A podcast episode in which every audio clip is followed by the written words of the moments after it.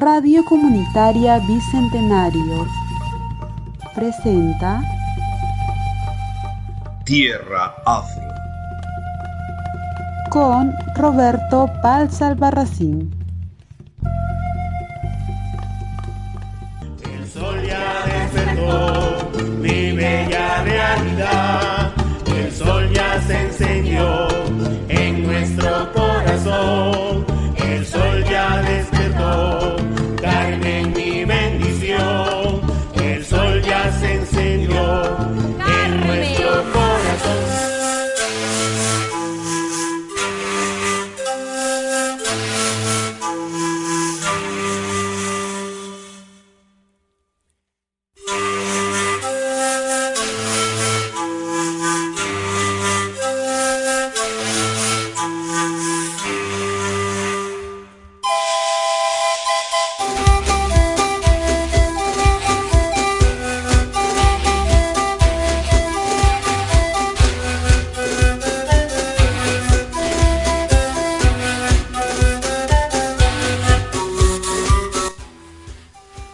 buenos días, muy buenas tardes, muy buenas noches y buenas madrugadas, amigos de Tierra Afro, en un nuevo programa de Tierra Afro, eh, celebrando la presentación del libro Tierra Afro. El día de hoy nos acompaña un gran amigo, Nilton Góngora, eh, miembro de la Compañía de Morenos, Santísima Virgen de las Peñas y guía izquierdo. Derecho, Derecho, izquierda, derecha, izquierda, derecha, derecho. Eh, guía derecho. Muy buenas tardes, buenos días. Decimos eso porque como se repite varias veces en los podcasts, Claro. entonces por esa razón. ¿Podrías por favor pegarte un poquito más al micrófono? Yo sé que tú eres bozarrón, pero de todas maneras este, es bueno para que nos escuchen. ¿Cómo estás? Eh, muy buenos este, días, tardes, noches, madrugadas con todos. Eh, Roberto, eh, agradezco la oportunidad de estar aquí.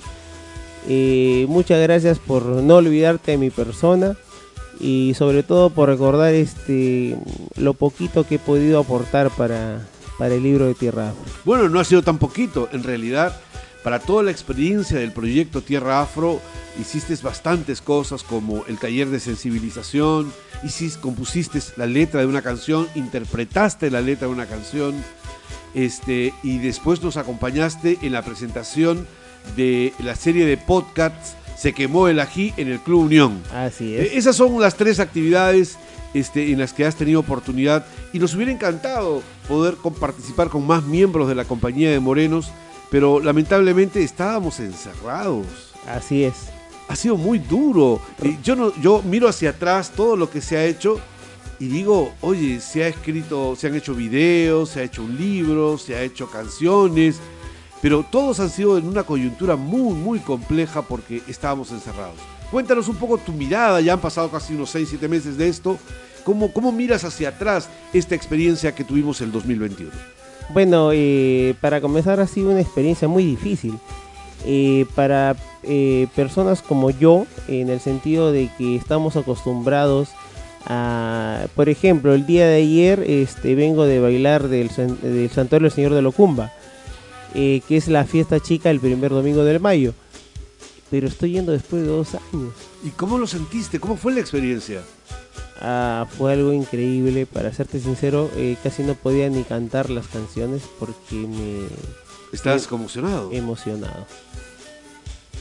Pero eh, hasta donde pude, eh, intenté interpretar las canciones de mi compañía. Y lo hice creo de la mejor forma. Pero no, no pude, no podía, era un poquito imposible completar para mí los versos porque la emoción era tanta que eh, no sé cómo explicarlo. Me invadía algo en el corazón y no podía. Claro, porque se mezclan la fe religiosa, la devoción, en este caso al Señor de Locumba, pero también el retorno humano de una, una persona que tiene tanta, tanta experiencia en, en este mundo del baile y estar en ese instante se mezclan las emociones y uno no tiene ya noción de lo que acontece. Me imagino. Así es. Verdad. ¿Cuál ha sido de, de- de- esto ha sido el día domingo, hace Ayer, apenas- ayer, ayer, Ah, sí, ayer. El primero, sí. Eh, ¿Qué es lo más destacado, además de esta experiencia personal? Ya colectivamente, ya tomando una distancia y diciendo, este, eh, esto es lo que más me llamó la atención del señor de Locumba.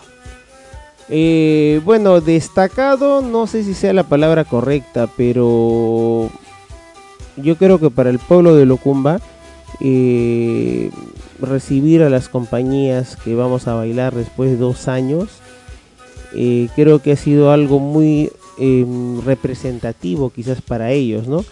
Por el lado de ellos, en el lado del bullicio, de que... ¿Hubo la- mucha la- gente la- o, o sí, hubo unos bastante. 3.000, 5.000 personas? No, habrá habido unas mil personas. Pero igual es una cantidad Sí. bastante importante para Sí, Locumba, ¿no? Que es un pueblo relativamente pequeño. Eh, unas mil personas, ¿no? Entonces para ellos este estar ahí es este algo pues este eh, no sé cómo explicarlo para ellos, ¿no? Que normalmente son la, digamos las caras conocidas, los que siempre están, ¿no? En cambio para las personas eh, como en mi caso que solamente vamos a bailar eh, fue una un- algo diferente, algo increíble porque son dos años, o sea, do- dos, dos años de que vamos a, a demostrar nuestra fe, nuestra devoción, cantarle al Señor, este, orar con nuestros cantos, con nuestro baile y, y es algo pues es totalmente increíble que si me pidieras que lo pudiera explicar en, en palabras Es muy este, difícil. No podría. Es muy difícil. Yo creo que la tradición de los morenos de paso este, es, es única. Eh, en cuanto al vestuario, ¿tiene alguna semejanza con los negritos eh, de, Ica, ¿no? En, esto del baile, no se llama negritos, los negritos le llaman, creo, este, que por Navidad y con unas campanitas tocan, que he escuchado inclusive la música y todo lo demás, pero no, no tiene parangón con, con, con la experiencia de los morenos de paso y cómo implica no solamente una compañía, sino un conjunto de compañías y no solamente una ciudad, sino también dos ciudades como son Arica y Tacna, ¿no? Eh, si me permite Roberto, eh, yo creo que muchos eh, creen o consideran lo que tú has dicho, ¿no?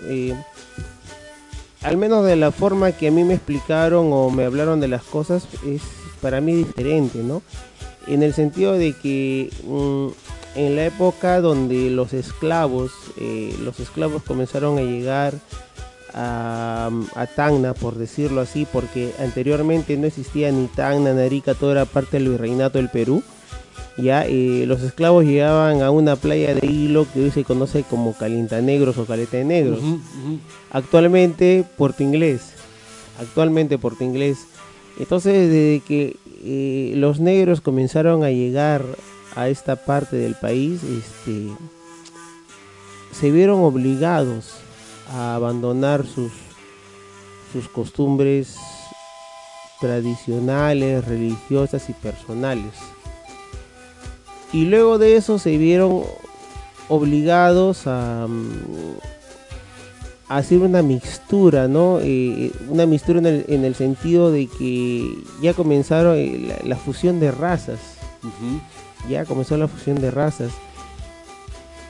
Entonces, eh, a estos negros eh, que no les interesaba para nada eh, la religión católica, les impusieron, les impusieron adorar a Dios y les impusieron adorar a la Virgen, porque fue una imposición, ya que para ellos no existía ni Dios ni la Virgen en esas épocas, ¿no? Cuando recién llegaron y los obligaron a, a trabajar eh, por nada, ¿no? En el sentido de que no les, no les pagaban, no les remuneraban por su trabajo. Claro, estaba el sistema de la esclavitud, ¿no? Es- exactamente. Y entonces, estos negros comenzaron a, a retratar, eh, no sé si sea la palabra correcta que voy a utilizar, pero comenzaron a retratar en este estilo de baile muchas cosas. Por ejemplo, a los negros los obligaban a ir a trabajar, pero al obligarlos a ir a trabajar tenían que tener una cadena de 10 kilos por pierna en sus aproximadamente, ¿no? De 10 kilos por pierna en su, en su jornada.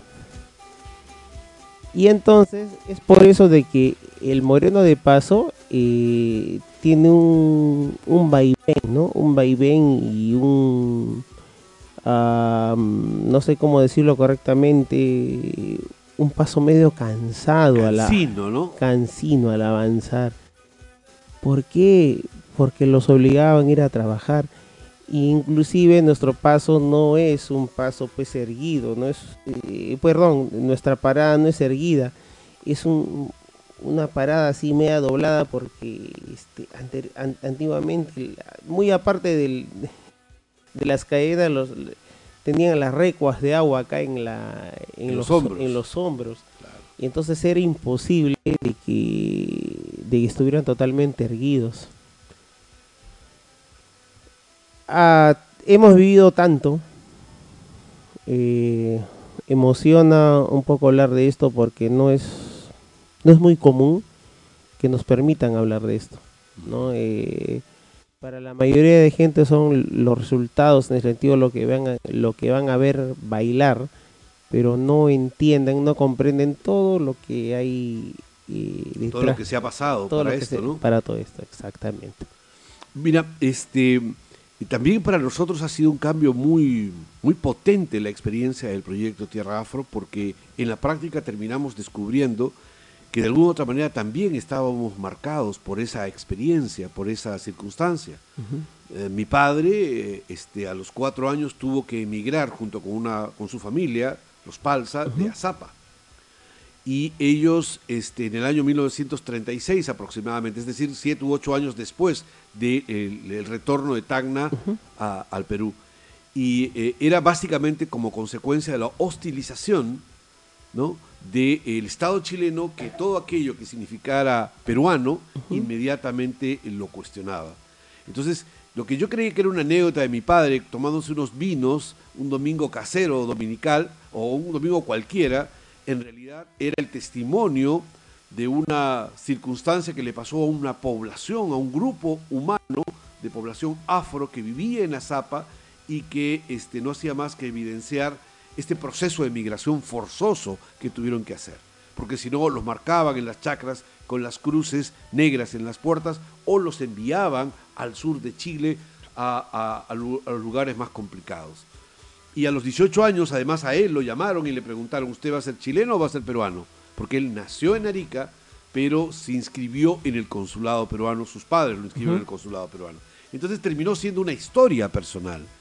Eh, eh, y, eso le ocurre a mucha gente de, Tacna, que sin tener una piel totalmente eh, oscura, como, como algunos sí han logrado mantener esa, esa, mm, esa característica étnica, más bien han sido producto del mestizaje. Y, contaba también algunos dirigentes de organizaciones afro de Arica, como los eh, Lumbangas, si no me equivoco, eh, mencionaba en un testimonio, en una entrevista que nos hicieron, que este, se seguía la estrategia, eh, siguieron en Azapa la estrategia de el blanquearlos. Es decir, a los hijos les sugerían casarse con indias o con mujeres de piel más blanca para que no sufrieran este, eh, los hijos y los nietos la discriminación que habían recibido los ancestros, los padres. Entonces, descubrir la negritud ya no es simplemente un, único, o solamente aquellos que tienen un origen étnico visible a través del color de la piel, sino también aquellos que de alguna otra manera son producto y consecuencia de esa circunstancia. Así que ha sido una experiencia muy, muy enriquecedora. Claro que sí. y si me permitieras aportar algo de lo que mencionaste, Roberto, eh, bueno, lo que tú dijiste es muy cierto.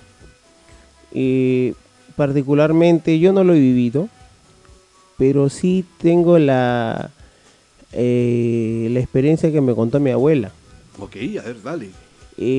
bueno, mi... ¿Tu, familia, disculpen para ubicarnos y ubicar a los radioyentes, asentada en Sama, asentada en Locumba? No, eh, mi familia estaba sentada en el Valle de Azapa cuando el Valle de Azapa era, eh, era territorio peruano. Ya. Entonces, en la época del plebiscito, cuando supuestamente iba a haber este un eh, algo, por decirlo así educadamente, porque no se me ocurre otra palabra, algo recto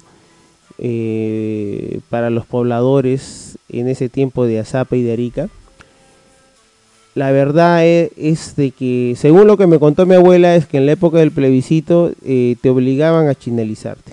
Exactamente, ¿no? Ya, y si no te querías eh, hacer chileno, eh, simplemente te mataban. Entonces, en, en esas épocas, mi abuelo, mi bisabuelo, perdón, que sería, no lo llegué a con, no- nunca tuve el gusto de llegar a conocerlo. ¿Te que- acuerdas el nombre, este Nilton? Sí, Julio Sosa. Julio Sosa. Sí, tenía eh, por lo que contaba mi abuela, tenía tenía él descendencia de familia italiana, Ya. Julio Sosa y mi abuela que, que se llamaba, ya falleció también, eh, Francisca Bravo, no recuerdo su segundo apellido. eh, teníamos una chacra, eh, una, una parcela de chacra en, en el Valle de Azapa, que era, que era muy grande y era conocida como la Casa Rosa. La Casa Rosa. Y entonces eh, los chilenos lo buscaban a mi abuelo, a mi bisabuelo, para chinalizarlo, ¿no? a obligarlo a, a que se nacionalice chileno. Y como mi bisabuelo no quiso, se vio obligado a, a escapar de Arica en, en un barco de vapor que le llamaban en ese tiempo Ajá. y llegaron hasta el hasta Ica. Y mi abuela eh, nació en Ica por eso. Eh, mi abuela, ah, gracias a Dios, todavía está viva. Se llama eh, Estefanía Sosa Bravo. Con los papás, eh, la raíz de mis abuelos en el Valle de Zapa y por escapar del, del acoso chileno en el sentido de que se tenían que nacionalizar, ella nació en Ica. en Ica. Quiere decir que Sosa, Bravo, Palsa, Albarracín son muy cercanos. De repente vamos a terminar siendo familiares, este Nilton. Es probable. Si hacemos un análisis aquí, por favor, señorita productora, traiga un cuchillo inmediatamente. Vamos a encontrar si el mismo bicho está en la sangre de los dos. que es lo muy probable, es bastante Tu- probable. Tu, tu tío, el ex caporal que se llamaba mm, Segarra, este mm, Carlos Segarra. Carlos Segarra, con El papá, gringo, el gringo. se, se trataban de primos. Ya. Porque mi papá sí nació en Azapa y yo sé por mi madre, que está viva, que este, al gringo, co- con, el gringo mi papá conversaba cuando él trabajaba como cambista ahí en la avenida Bolognesi y este, se trataban de primos. Porque evidentemente, por lo que me dices, los fa- las familias venían de Azapa y seguramente en algún momento se habían cruzado y habían conversado sobre el tema. ¿no? Claro que sí. Cuando las familias, entre comillas, es- no entre comillas, cuando las familias escapan de Zapa, se concentran en, un, en otro punto que es Sama. Sama. Por eso a Sama le decían este, antiguamente, como me decía mi papá, este, Cuba, ¿no? Porque, porque ¿cómo se llama? Así hubiera luz, encontrabas puro negrito ahí. y, el otro, y los otros valles son eh, Locumba y especialmente Cinto. Así Mira, yo, una de las cosas que me ha regalado este proyecto ha sido conocer la hacienda Guar eh, de Cinto, que eh, todos creíamos que era inglés. El apellido es inglés, pero el señor Guar era arequipeño, para variar, y había creado, bueno, el apellido en realidad viene desde la época de la colonia o la tradición vitivinícola de valle frutícola y de producción de vinos, piscos y aguardientes de Cinto, viene desde la época de la colonia. Y hemos ido allá para conocerla porque decidimos hacer un pequeño video para recrear la canción Carmesí y Marcha de Zampoñas. E hicimos un video sobre eso, que lo filmó justo Claro. Diego Suaña. Y mm, eh, fuimos a la, a la hacienda por nuestra propia cuenta y riesgo. Ahí nos encontramos con la- el señor Peralta, este, que, que tiene un restaurante, su familia, en la esquina de Locumba, exactamente. Y él tuvo la gentileza en su camioneta de llevarnos, es ingeniero él, de llevarnos hasta la hacienda. Ahí, él, eh, porque es primo hermano de mi cuñado Hernán Rufrán, de los Rufrán de, lo, Uh, de Locumba, Ya. del Morocho, de los Morochos. La, la- la familia sigue creciendo. Sí, sí, sí. Y este, nos llevó ahí a la Hacienda Guar y ahí filmamos simplemente una historia que eran un triángulo amoroso de, Car- de Carmen que se enamora de Diego, que la Susana que empieza a jugar con él. No la mires a la bruja. ¿La has visto? No, ¿La has sí, visto? No, no, si está ahí. No digo que si la has visto el video, ¿no? La Ah, ya, no, ya, a la bruja sí la veo. Ay, la bruja tiene, tiene alas y escoba. sí. Bueno, ¿has visto el video? No, no, no. Ah, bueno, sugiero que lo veas. Este, te lo va a mostrar seguramente la, la- la señorita productora dentro Ya. de poco. Pero este, eh, entonces se me, cuando estábamos ahí filmamos la historia, que Claro. fue un videito de cuatro minutos no más. Pero empezamos a caminar y la hacienda está totalmente destruida. Están los, los hangares donde estaban las botijas de vino, etcétera, que todavía quedan ahí enterradas. Pero, este, y había una botija gigantesca, eh, mucho más grande, de 1880 y tantos. O sea, es realmente para hacer un museo. Y la, como la- la- las puertas están destruidas, está en estado ruinoso realmente la- la- las habitaciones, pero al mismo tiempo es como que si te contara historias, ¿no? Claro que sí. Porque están allí, ¿no? Está el apellido de los MacLean, que habían sido los últimos administradores de la Hacienda Guar. Están las casas de los peones, eh, obviamente de negros y de indios y mestizos que han vivido allí y te das cuenta, la estrecha era un lugar como este, aproximadamente este tamaño de la habitación donde vivía toda la familia ahí encerrada, las condiciones de pobreza y también este, un, in- un inmenso árbol que tendría unos 40 o 30 metros de altura, que era por el camino de herradura donde llegaba la gente desde la carretera principal. Y algo de los campos y las- la andenería donde se ve parte de, los campos que habían sido de la hacienda. Entonces, eh, fue una experiencia muy linda y ya casi al final de grabar, porque fuimos a grabar muy temprano, y ya eso de las 5 o 6 de la tarde, subimos al cerro y ahí nos lanzamos este, con nuestros trajes, con nuestros vestuarios y, y en el fondo del video vas a también descubrir tu canción, la que tú compusiste y que la musicalización la hizo Pedro, este, y que creo que le pone un color y una, una imagen a esta sensación que habíamos estado buscando de cómo pudo haber sido la vida de los esclavos eh, eh, en Tacna eh, en, hace mucho tiempo. No es exactamente, ni Claro. pretende ser una fotografía histórica sobre el tema, pero creo que le da una imagen a las personas que nos escuchan o que leen los textos y empiezan a decir, puede haber sido por aquí, porque el paisaje no ha cambiado, Claro. la tierra es la misma, el agua está allí, los campos cultivados, los restos de la hacienda están allí, las palmeras,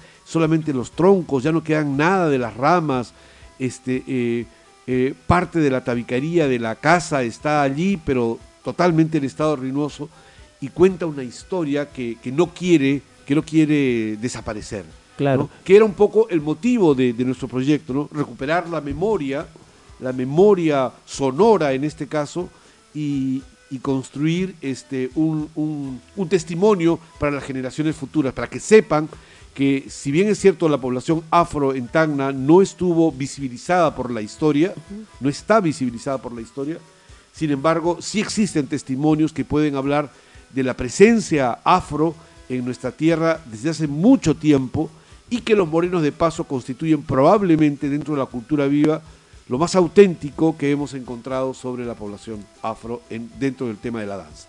Claro. Eh, si me permitieras, Roberto, quisiera adicionar algo a todo lo que tú eh, has, tenido bien este, exponer.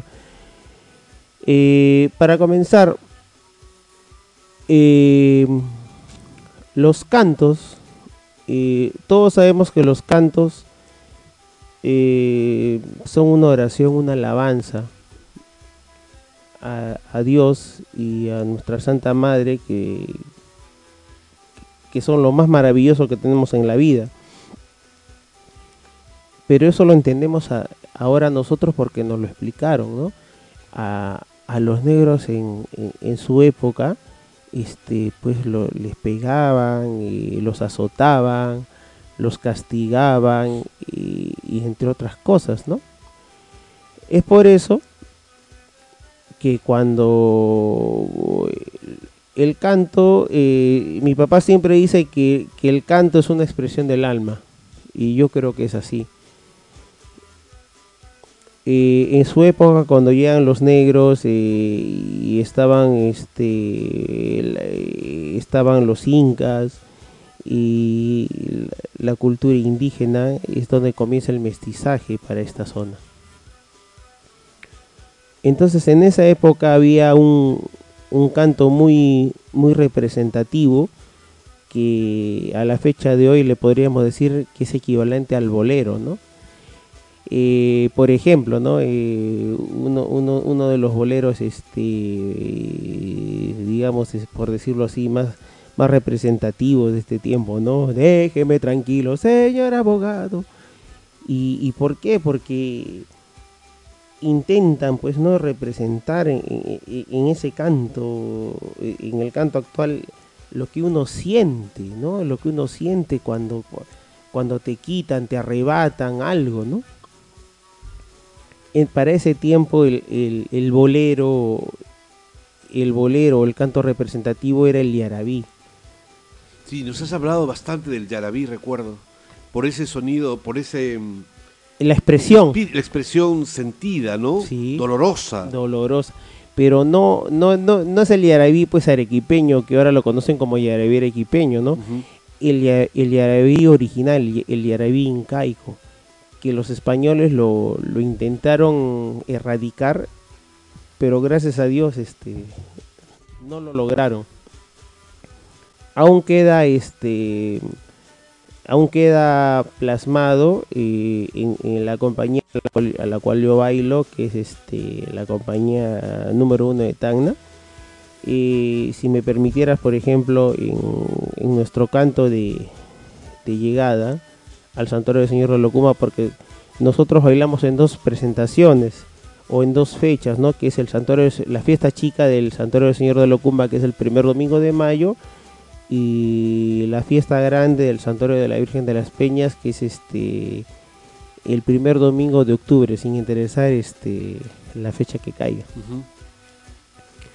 Entonces, este parte de nuestro canto dice a tu templo, Padre mío, entremos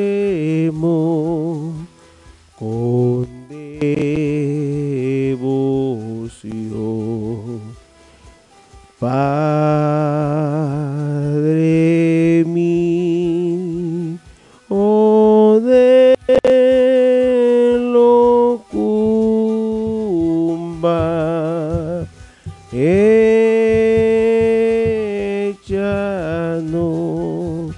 tu bendición. Y gracias a Dios por este eh, canto que, que me has permitido compartir para todos. Este, este pequeño extracto de canto es el yarabí que los españoles intentaron erradicar. Y tengo el orgullo de pertenecer a una compañía como es la compañía número de Tacna, y número uno, si me permitieras en otro momento explicar por qué, eh, sigue manteniendo, sigue manteniendo, y por lo cual mi compañía, con, el perdón de la palabra y disculpa el término, mi compañía es un un ícono cultural en baile y canto reconocido por el ministerio el ministerio de cultura. Porque son personalidad meritoria de la cultura. Así es. Ah, tienen esa, esa, titulación.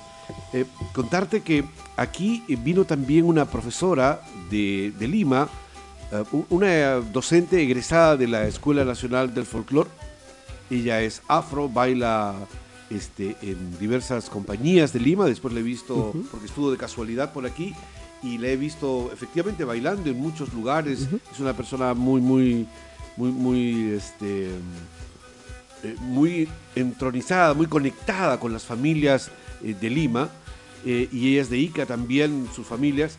Y le comenté, le trataba de explicar cómo había sido la experiencia del taller de sensibilización que tú hiciste. Y este eh, este vaivén cansino, el paso cansino de la espiga, ¿no? La espiga, exacto. Entonces ella me construyó una imagen eh, que, yo la verdad nunca lo había asociado y que me pareció muy interesante y que quiero compartirlo contigo. Y ella me decía eh, que más bien ella se había puesto a estudiar no una danza como la que nosotros estábamos intentando acercarnos, como era el del paso del, la espiga, sino la procesión del Señor de los Milagros. Y ella me dijo, que si tú te das cuenta, Roberto, ese millón de personas que están detrás, esa, ese mar humano que transita, también no es un correr. es una marcha, es un, es un acto en calle, pero que es como un, un oleaje, como una masa que hace Como el viento. como el viento. Entonces ella me dijo, Roberto, yo te entiendo, porque en la procesión del Señor de los Milagros, también ese es un caminar suave, es casi un vaivén, que va y que viene, como la espiga que tú me comentas, Claro. me decía, y como el canto que acabas de hacer, que tiene esa cadencia, ¿no? Esa suavidad, esa dulzura, esa hondura también esa hondura que caracteriza finalmente al canto afro y que si lo llevamos y estiramos un poco las cosas, tiene que ver probablemente con la diosa madre que llegó de África con en los barcos y que todavía se mantiene a través del color de los vestuarios que ustedes tienen, que es Yemanjá. Pero de eso vamos a comentar inmediatamente después, porque ya se fue la primera media hora, mi querido Nilton. ¿Tan rápido? Vamos a- al intermedio de la, de la radio para escuchar precisamente Eh, Carmesí Tierra Afro, la canción interpretada por Nilton Góngora, compuesta su canción y musicalizada por Pedro Mendoza. Aquí va Car- Carmesí Tierra Afro y volvemos a Tierra Afro, Memorias del Proceso. Vamos a escucharlo.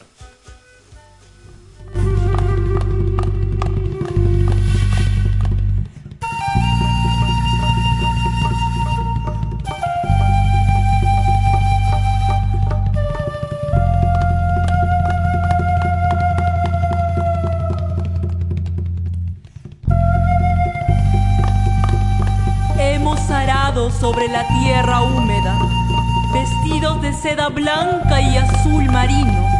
No olvidamos el colorido de nuestros ajiales. Por eso, somos tierra afro, con sabor ají.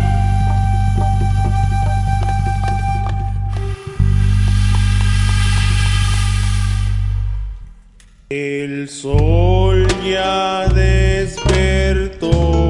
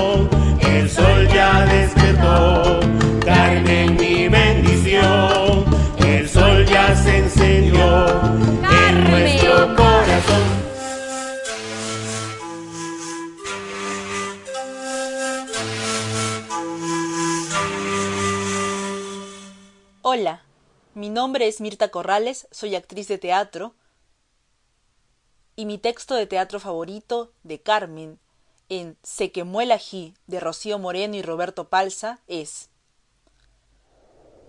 Negra sí, negra soy y orgullosa de mi herencia, la herencia de mis ancestros. Usted no es más mi ama y yo jamás su esclava. Usted no volverá a levantar su brazo contra mí tan sé esclava del que dirán. Fui discriminada y cacheteada en el rostro mil veces con su mirada, pero usted nunca más será mi ama, y yo jamás su esclava. La danza me ha liberado de mis miedos, de mis fantasmas. El ritmo ha encendido mi cuerpo y hoy brilla para mí. Por fin soy libre como una espiga en el aire, libre de cualquier cadena que me pretenda oprimir, libre de sentir mi corazón palpitar como un bombo interior para amarme primero a mí, antes que a nadie, libre de mi esclavitud, libre, libre, libre.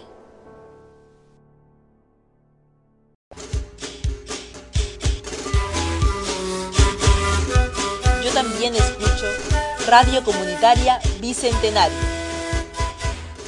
la radio que gestionamos entre todos.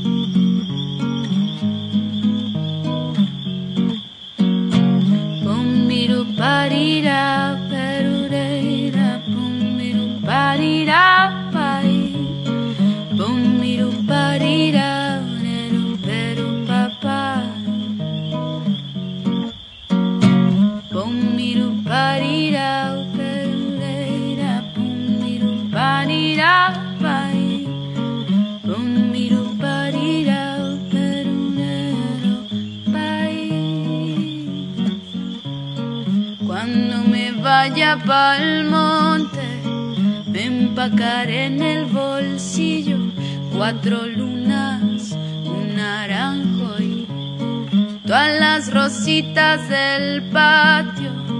Cuando me vaya pa'l monte, me empacaré mi lenguaje y el recuerdo que no tengo de los cantos del abuelo. Bodied out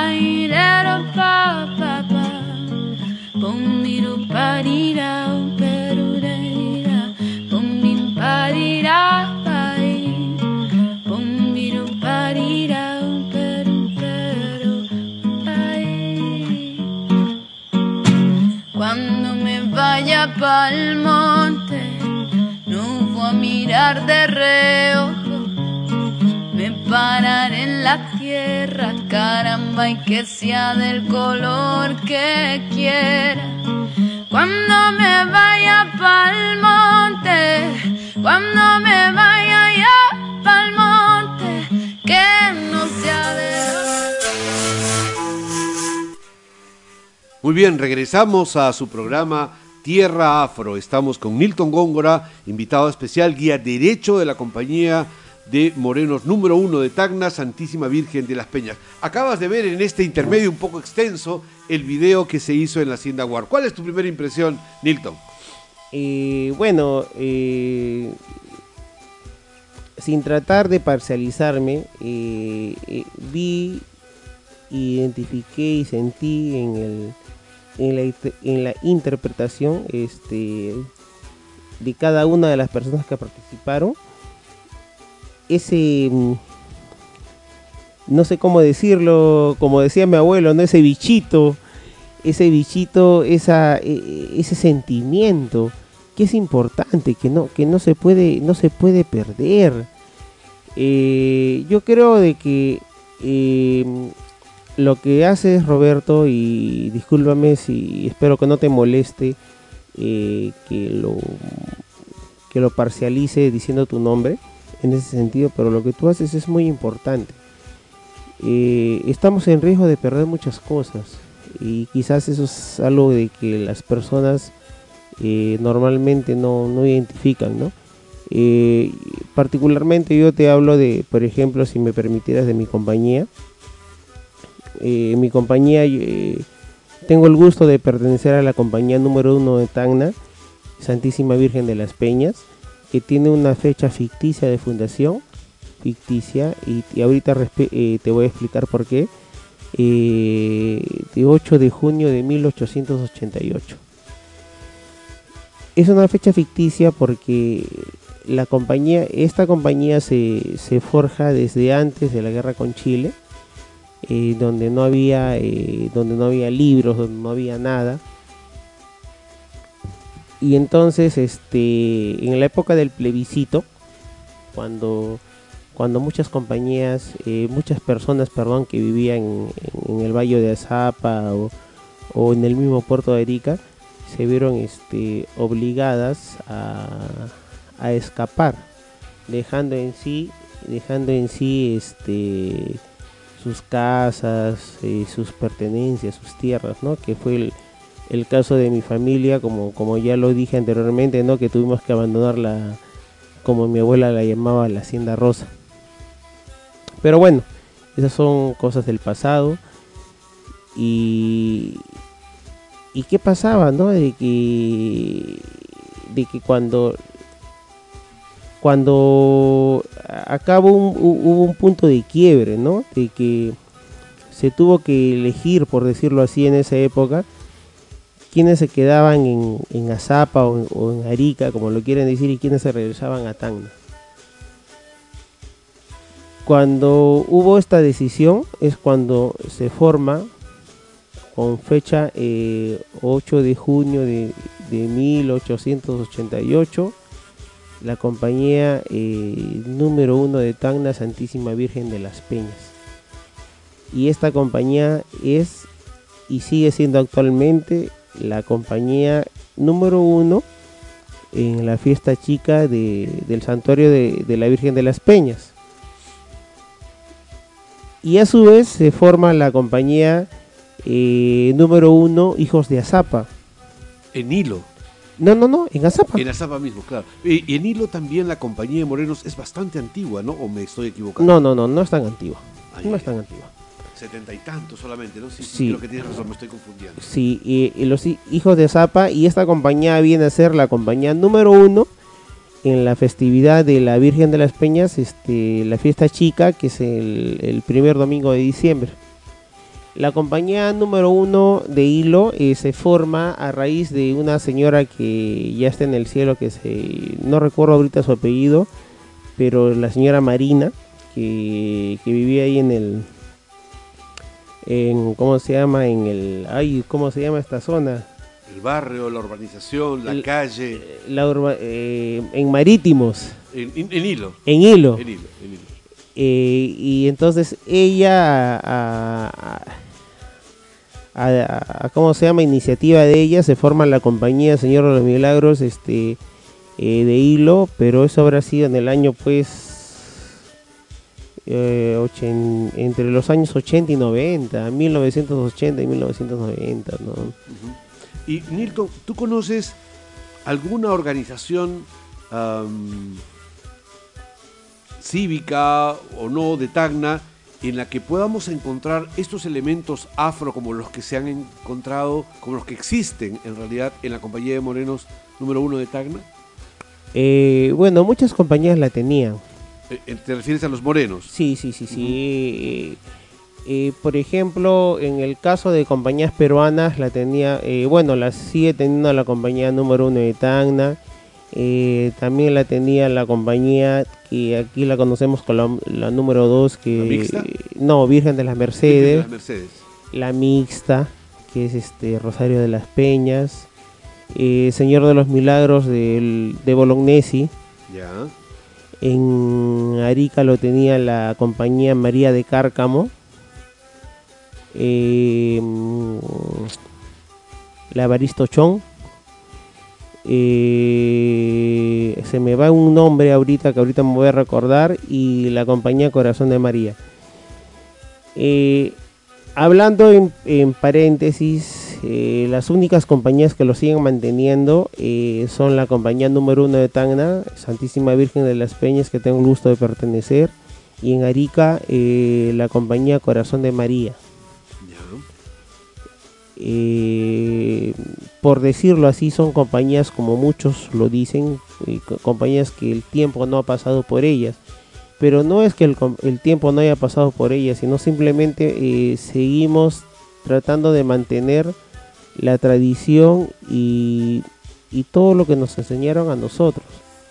Sin embargo, las otras compañías que lo tuvieron, por decirlo así, hicieron una migración a la, a la modernización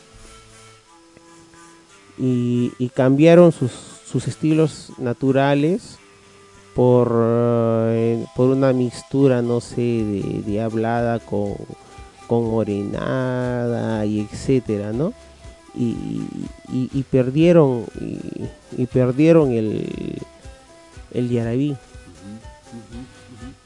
Yo, yo creo que eh, hay una urgencia eh, en todo esto, es hay que investigar y hay que recabar y, y elaborar la historia de, la de las compañías de Morenos de Paso.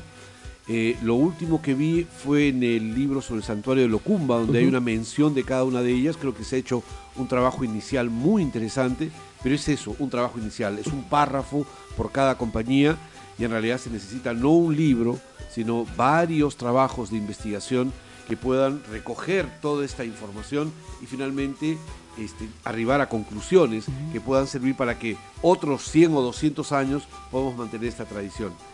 Eh, nosotros con este proyecto lo que hemos querido ahora está mucho más claro todavía.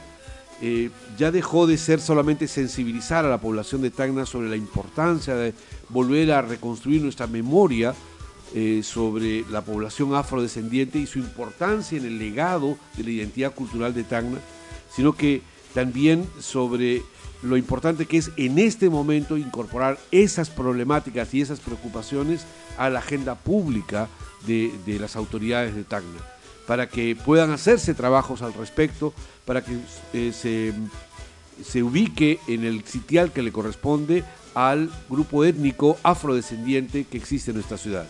No puede ser que no identifiquemos la lucha de la independencia, la lucha de la resistencia durante el cautiverio, eh, con personajes que fueron claves y que fueron mujeres y hombres afrodescendientes que estuvieron en esa realidad. No puede ser que no conozcamos la identidad de este afro-argentino que Bolívar encontró ciego y, pidiendo este, limosna después de haber batallado en la Cruzado de los Andes, luchado en Maipú, en Chacabuco, haber luchado en Mirabe, aquí con el mariscal Miller, y luego pidiendo limosna porque una bala le entró en la cabeza y lo dejó ciego. No podemos eh, eh, dejar de olvidar a Ildefonso, un eh, soldado afro que era este lugarteniente, o perdón, que era un, un, soldado importante dentro de la lucha del mariscal Miller, el inglés que estuvo batallando por aquí y que este, luchó por la independencia y que murió. No podemos seguir olvidando a aquellas mujeres que entregaron su vida en la época del cautiverio en Tacna, en Sama, en Azapa, en Arica, y que simplemente la historia los ha borrado porque eran esclavos y no tenían una identidad de ciudadanos o de personas que votaban. Eso debe concluir, porque este, el sitial que la población afro tiene en, en nuestra identidad es muy importante y le encontramos a cada día. ¿eh?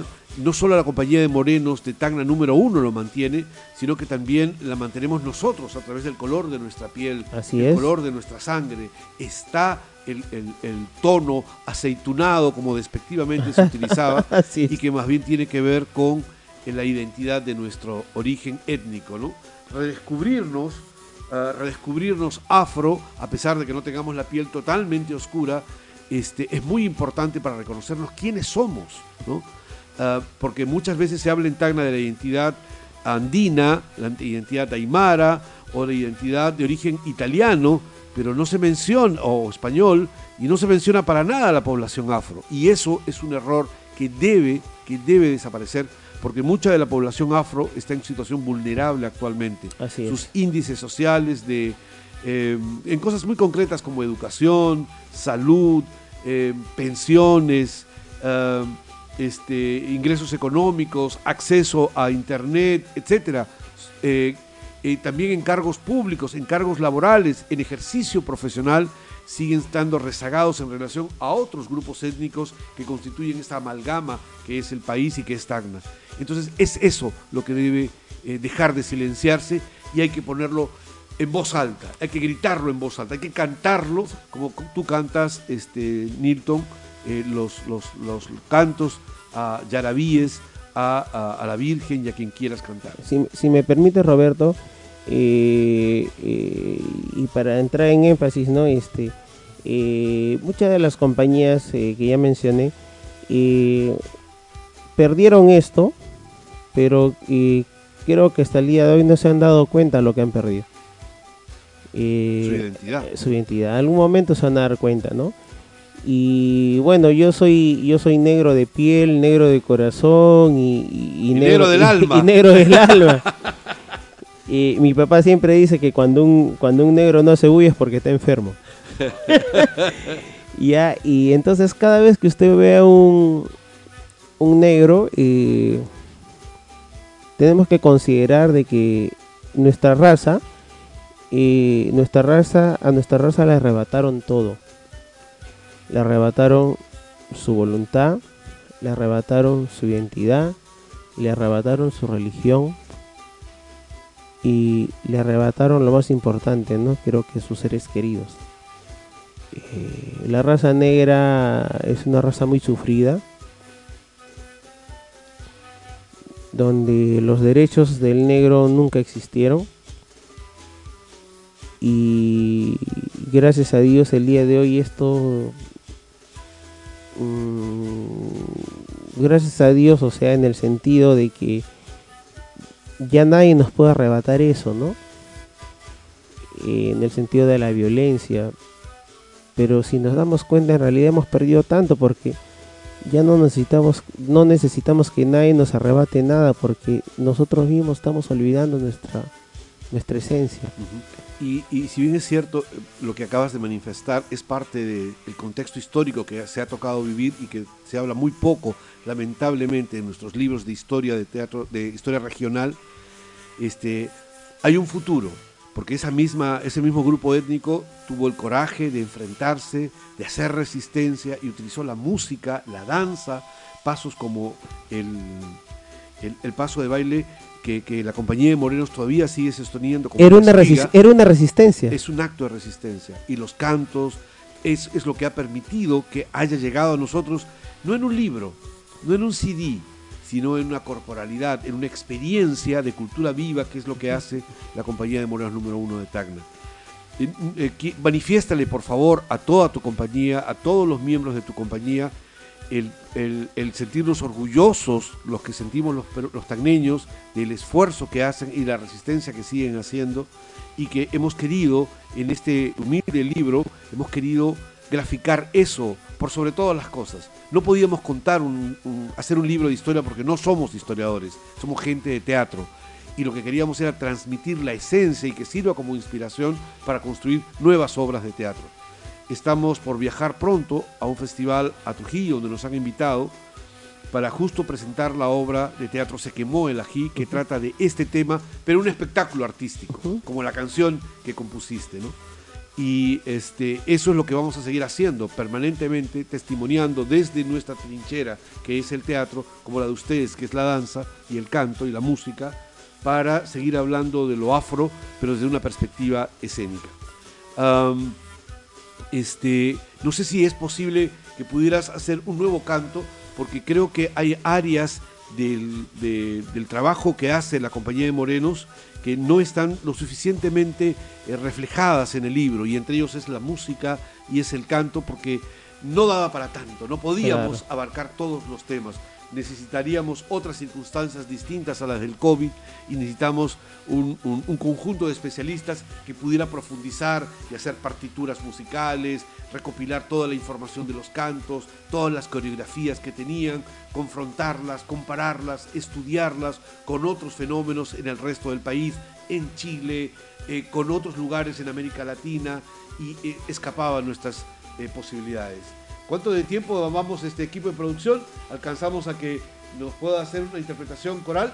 Sí, vamos por favor, si es que es posible, una pequeña, lo que tú creas conveniente, casi despidiéndonos del programa, porque se nos fue una hora, mi querido Nilton. el, el tiempo pasa el tiempo pasa rápido Eh, bueno eh, antes de antes de despedirme eh, porque bueno el tiempo es corto eh, no quiero evitar agradecer eh, a, ti Roberto a tu producción por este no puedo- no voy a decir pequeño detalle porque en realidad es enorme no porque cuando cuando tú yo no estemos va a haber una persona que va a escuchar algo va, va- va a poder escuchar esta, esta grabación y va a poder quizás recordar y, sentirse identificado o identificada con, con las cosas que estamos hablando en este momento, ¿no? Y mientras hay una persona que, se siente identificada, el yarabí, el yarabí, el, baile de la uno, eh, que con, todo respeto es la única compañía que sigue manteniendo eh, esta esencia este no va a acabar ¿no? y me gustaría que el que otras otras otras instituciones pudiesen no este muy al margen de de resaltar la modernidad por decirlo así eh, eh, no olviden este por qué existen no no olviden por qué existen y si existen es por por todo el maltrato y los agravios que hubo a, a los negros, en el pasado a los negros. Sí, porque eh, la- la- los hijos, tú tienes dos hermosas hijas que han mantenido el- el- el- la piel como el sello distintivo de nuestra etnia, así que eh, ellas se merecen un mejor lugar en el, en el planeta, en el mundo, y por eso estamos trabajando, para que no sufran la discriminación, el racismo que lamentablemente nuestros ancestros sufrieron. Pero vamos, vamos a la alegría del Yarabí y para terminar, porque inmediatamente vienen otros programas que están esperándonos afuera. Bueno, eh, bueno, el Yarabí, el Yarabí mucha alegría no tiene. el Yarabí es una es un lamento. Dale. Eh, pero eh, si me permites, este eh, quisiera compartir el, el- el canto, Ya. el canto que nosotros este, hacemos para, para la procesión de la Virgen de las Peñas. El canto dice así. Uy, se me fue la letra. Yo mientras voy despidiendo el programa, Ya. vamos a despedirlo este, con, eh, con Milton Góngora, que va a interpretar la canción con la cual hacen la despedida de la Virgen de las Peñas. Será hasta otra nueva oportunidad, Roberto Pals Albarracín, y los dejo con la canción de Milton Góngora. Muchas gracias. Bueno, eh, como les dije antes, la letra se me fue, pero voy a, voy a interpretar un, una- un canto que, que hicimos para la Virgen de las Peñas. Dice así. Recuerdo con nostalgia los viejos años que me han traído junto a ti, jugando por el río, mirando en la quebrada, las huellas señalando. ¿Dónde está? Es el amor latiendo en mis entrañas, chinita soberana madre del Salvador, sangrando de tus peñas, agüita milagrosa, cayendo como gotas, lágrimas, nace el río de tus pupilas tus ojos siento, entra en mi vida, hermosa en tu santuario, bella flor del amor. Aguardas el retorno, Mariano Alivilcar. El corazón te canta aquí en mi pecho Estrella que bajas desde el cielo por amor, naciendo en tus peñas, bendita milagrosa, floreces como rosa, Libilcar en estas peñas, en este día de esta vida sacia mis penas, hermosa en tu santuario, doncella flor de amor, iluminas la noche para encontrar tu luz, iluminas la noche para encontrar tu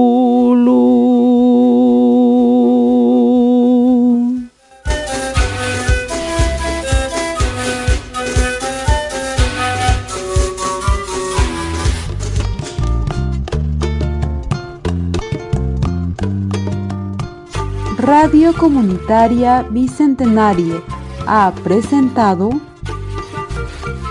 Tierra Afro. con Roberto Paz Albarracín. Carmen, bella preciosa, oh Carmen, mi negra hermosa,